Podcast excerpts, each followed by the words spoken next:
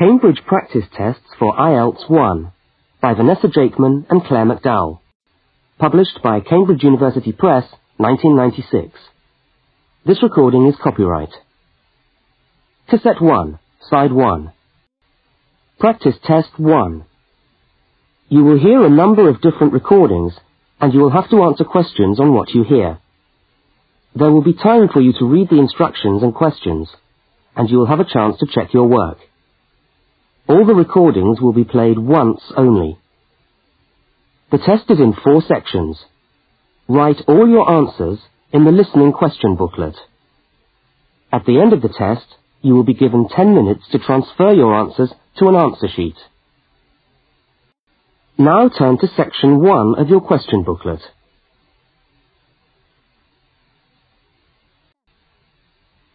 Section 1. You will hear a telephone conversation between a woman and a police officer. First, look at questions 1 to 5. For each of the questions, four alternatives are given. Decide which of the alternatives, A, B, C or D, best fits what you hear on the tape and circle the appropriate letter.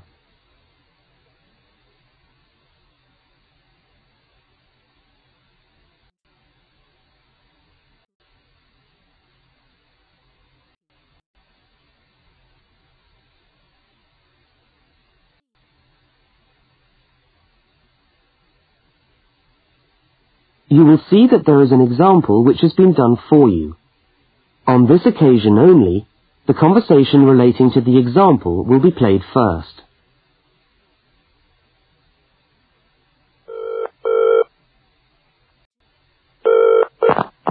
Good evening, City Police Station. Can I help you? Oh, hello. I'd like to report a stolen briefcase, please. Just a minute and I'll put you through. The woman says she wants to report a stolen briefcase, so A has been circled. Now we shall begin. You should answer the questions as you listen, because you will not hear the recording a second time. Now listen carefully to the first part of the conversation, and answer questions 1 to 5.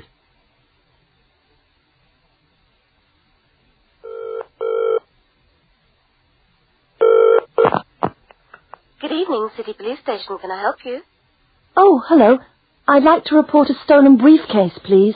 Just a minute and I'll put you through. Lost property, can I help you? Oh, yes. I've had my briefcase stolen. Okay, I'll take some details. Tell me what it looks like, first of all. Well, it's a soft leather one, you know, not a heavy box type like a man's. And how does it close? It's got buckles at the front, two of them. They're gold-plated ones. Fine. Uh, was it locked? No, I'm afraid not. Never mind. Any distinguishing features? Pardon? Any marks or badges on it that make it stand out? Uh, only the brand name. And where's that? It's on the back, at the bottom in the left-hand corner. It's saggy. Oh, and there's a scratch. It's quite bad, but small, directly above the brand name. I did it recently, putting it on my bike. I've got that. So, what did you have inside the briefcase? Well, all my papers from college.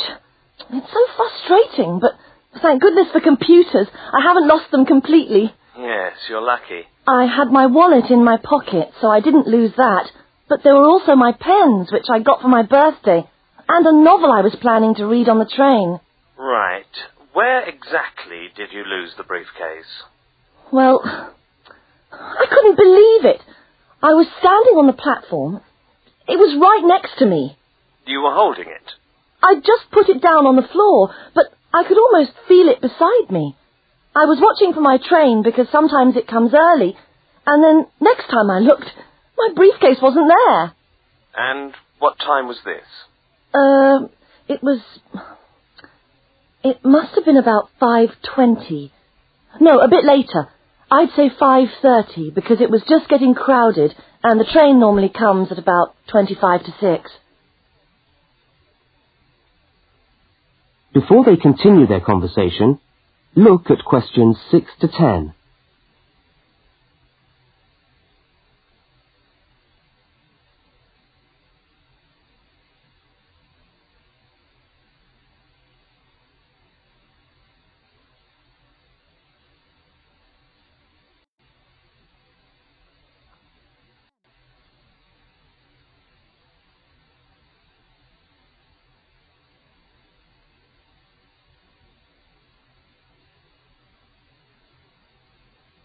As you listen to the rest of the conversation, complete the form by filling in the numbered spaces 6 to 10. Right. If you'll just give me some personal details. Yes. What name is it? I'm Mary Prescott. Can you spell that? Yes, it's P R E S C O double T. And your address? Flat 2, 41 Fountain Road, Canterbury. Fountain Road. Yes, number 41. And have you got a contact telephone number? Yes, it's 7522 39.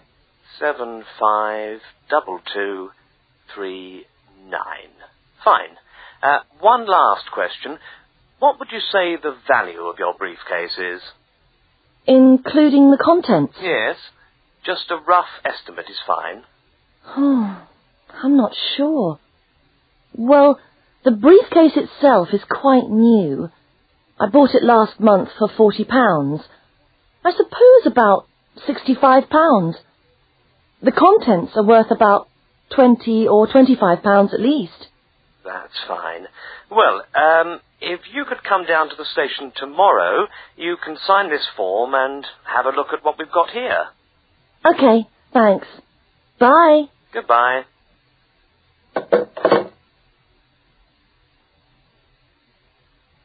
That is the end of section 1.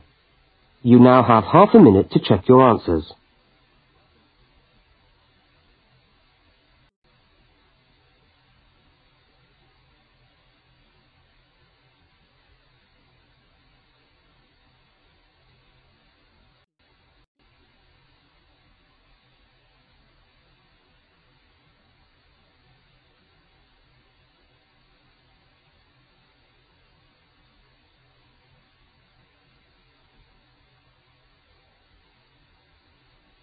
Now turn to section 2.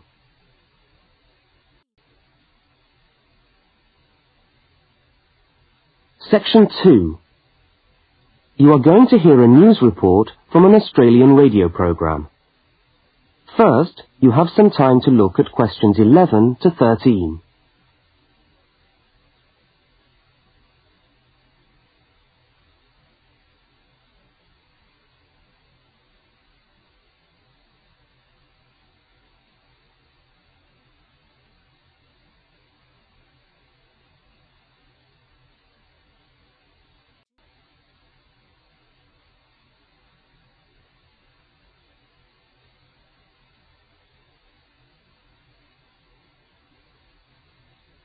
Now listen to the news headlines and tick the three other items which are mentioned.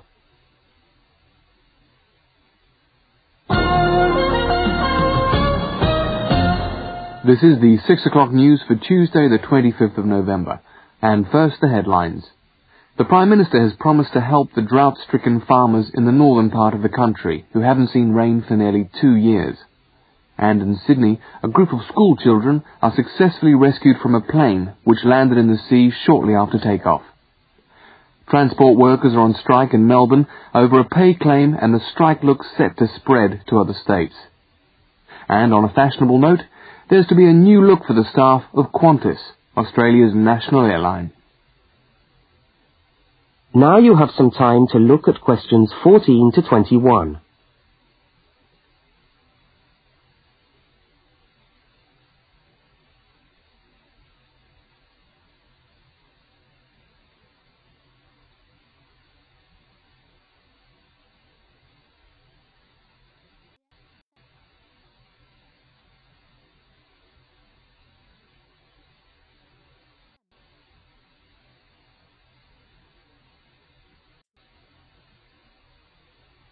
As you listen to the rest of the news, complete the notes in the spaces provided. The Prime Minister has pledged today that he will make $250 million available to help the drought-stricken farmers who have not seen rain for years get through the next five years. Money that was to have been spent on the restructuring of Sydney's road system has been reallocated to what the Prime Minister described as a more worthy cause. Farmers are to receive financial assistance to help see them through the worst drought in over 50 years. Many farmers feel that while the money is welcome, it has come too late to save them and their farms from financial ruin, and are angry that the government did not act sooner.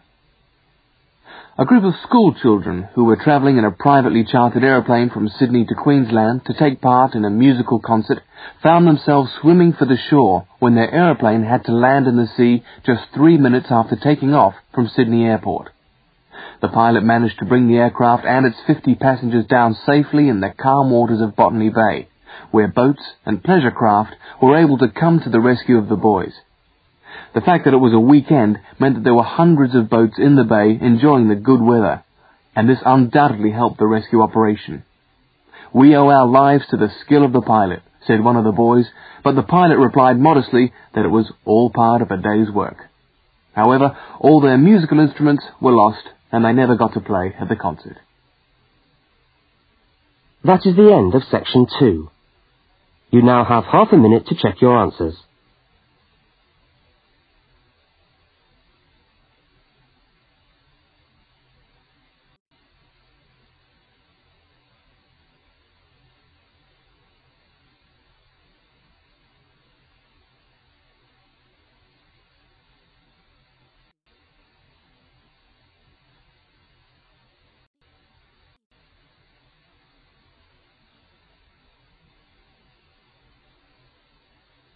Now turn to section 3.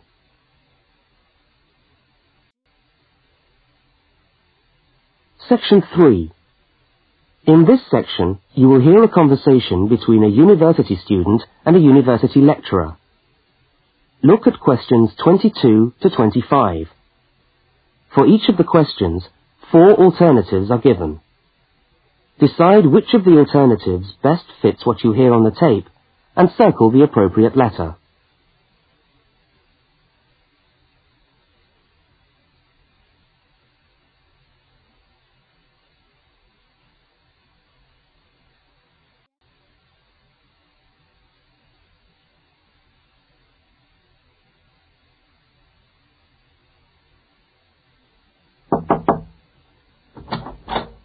Hello. Can I come in? Oh, yes, come in. How can I help you? I was looking for the economics office. I've been all over the arts faculty building looking for it, but I could only find the School of Accounting and Economic History. Is this the right place? Yes, this is the School of Economics. Oh, good. Um, I'm a new student, and I was wondering if someone could give me some information. Well, I might be able to help. I lecture on that program. What do you need to know? Oh, quite a few things, actually. Firstly, how many lectures a week do I have to attend? Ah, well, the Economics 1 course is a double unit. So there are two lectures a week and one tutorial. Oh. The lectures are scheduled for Tuesday and Thursday. What time? Ah, let me see. Um, you know, this information is all in the handout, which you should have received yesterday at the orientation meeting. Uh, oh, was there was there a meeting yesterday? I didn't know about that. Um, no one mentioned. Yes, there was. But uh, never mind. Now, lectures are at four in the afternoon. Oh, uh, four's a bit late. I've got a part-time job that starts at four thirty. Well, you can't be in two places at once, can you? And attendance at lectures is necessary. We expect at least 90% attendance at this university, you know. Ninety percent? That's high. Do they enforce that rule? Yes, we do. We're pretty strict about it, actually. And what times have been set down for the tutorials? Do you have that information? That's a very well attended course, so there's a number of tutorial times. Um, Monday, Wednesday, and Friday, all at nine o'clock. Yours will be allocated at the first lecture. Can't I choose the time? Maybe, maybe not. You'll have to talk to the lecturer on the course. Dr. Roberts is his name. Oh, okay. Now look at questions 26 to 31.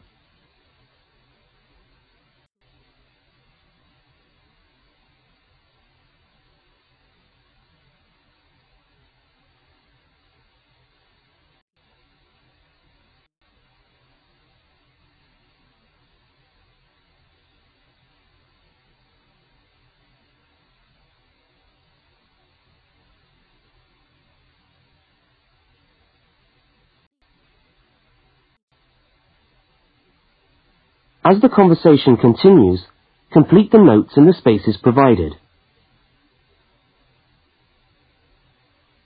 Anything else I can help you with while you're here? Well, yes, actually. Do you know what the course requirements are? I mean, uh, how much work is expected for this course? Well, you have to complete a tutorial paper. What does that involve? Well, it's a piece of work on a given topic based on some set reading texts. You'll have to give a small talk to your tutorial group. Oh, how long does that have to be? Oh, about 25 minutes usually. I have to talk for 25 minutes? Yes, that's right.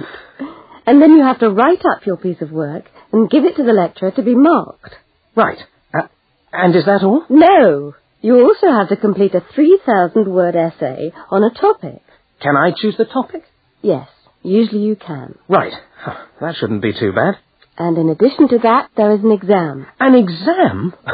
What sort of exam? Well, it's an open book exam. Does that mean I can have the textbook with me during the exam? Yes, that's right. And can you give me any idea about the content of the first year of economics so that I can get into some reading? Well, you'll be getting the reading list next week when lectures start. All the books are in the library. Yes, but won't everyone else take them out as soon as they get the reading list too? Well, yes, they might.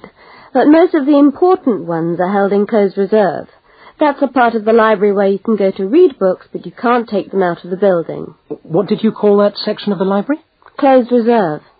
However, we do recommend that you buy the core books. You'll find them useful and you'll need them for the exam. Yes, I suppose I will. But what is the focus of the course?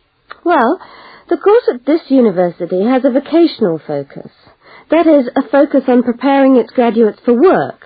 So we're orientated very much towards employment. Oh, so my chances of getting a job are good. Well, provided you get good results. Well, look, thanks for your time. You've been really helpful. That's fine. See you next week then.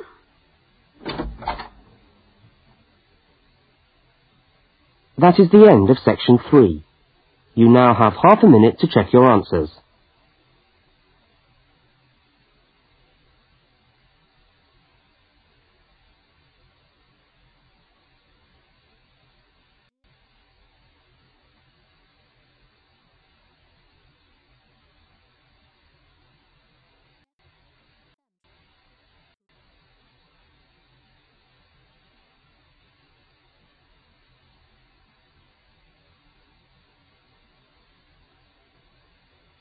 Now turn to section 4.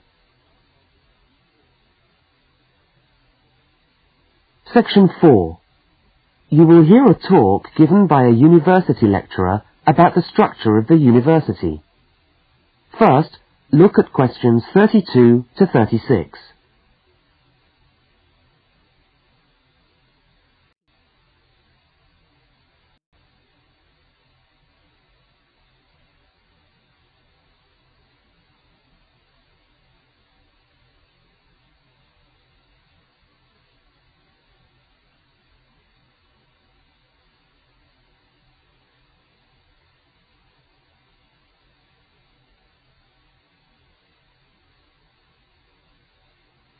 Now listen and answer questions 32 to 36.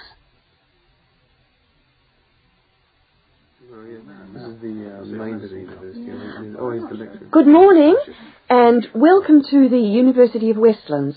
Uh, my name is Marcia Mayhew and I'm the coordinator of the Bachelor of Social Science degree. Uh, this morning I'd like to tell you about the structure of the university and about some of the requirements of the degree that you're about to enter. The Bachelor of Social Science is in one faculty within the university. That is the faculty where I work, known as Arts and Social Sciences. Here on this campus we also have the faculties of architecture, law and science and technology, among others. Uh, it's important to know something about the structure of the faculty because as you go through your course, you may need to call on members of the staff to help you. At the top of the faculty, we have a dean, and below the dean, we have three divisions. Each division has a divisional head, and your degree is located in the Division of Social Sciences. Within each of the divisions, there are the departments, and each of these offers the different degrees.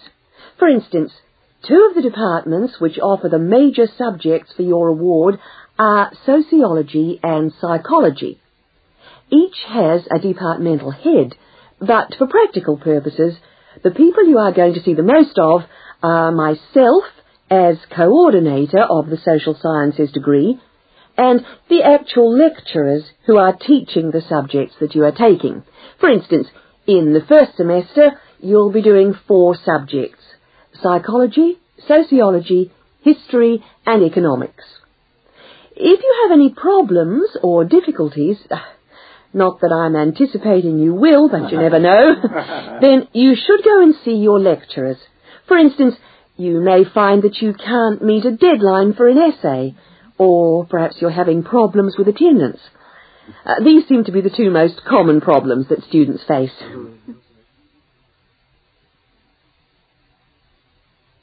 Now look at questions 37 to 41.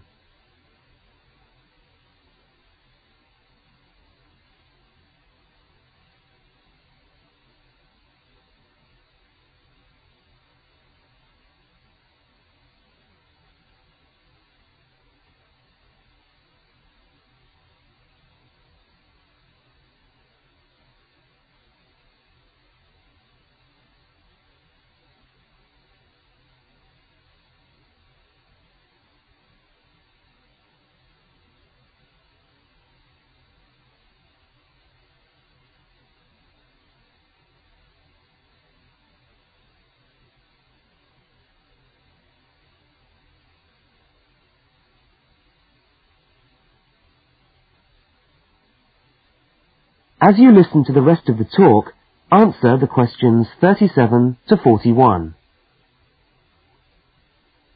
If your lecturers are unavailable, you can always come and see me in my office. I'm available on Wednesday and Thursday mornings and on Friday afternoons. Outside these hours, uh, perhaps you could ring the secretary and make an appointment. Now, You'll note that all of the subjects which you undertake in the first year are composed of lectures and tutorials. A lecture is about an hour long and a tutorial usually runs for about two hours. A lecture is rather like what I'm doing now, where one person will talk to all of you together on a subject. Now, we do ask you to try to attend the lectures. a tutorial is perhaps where most of the learning occurs at a university. You will be divided into groups of between 12 and 15 students, and each week one of you will have to present a piece of work to the group as a whole, and then the group will discuss what you've said. It's this discussion, this exchange of ideas which really constitutes the basis of university learning, in my view. Listening to lectures in many ways is just giving you information that you could access for yourself in the library. But the discussion at the tutorial is very important. This doesn't mean that you shouldn't go to the lectures, though. Other factors to be particularly concerned about are the structure of essays and delivery of written material. And in particular, I would like to mention the question of plagiarism. Hmm. Plagiarism is taking other people's work without acknowledging it. That is, without saying where it comes from. Now, of course, all essays are based on research done by other people, but you must remember to attribute the work to the original writer. And while it's a good idea to work with other people, don't hand in work which is exactly the same as your friend's work because we will notice. if you don't acknowledge the source of your information, then you run the risk of failing the subject or in very serious cases, you might be denied entry to the university. Last but not least, stay in touch with us. If things are getting you down, don't go and hide. Come and talk to us about it. That's what we're here for. Right. Um, thank you very much for coming along today.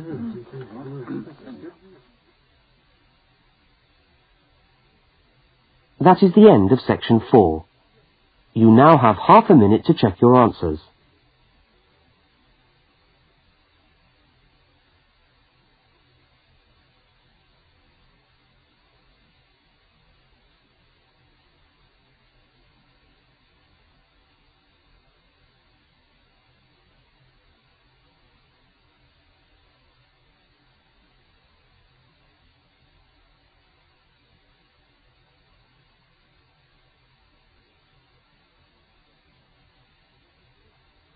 That is the end of the listening test.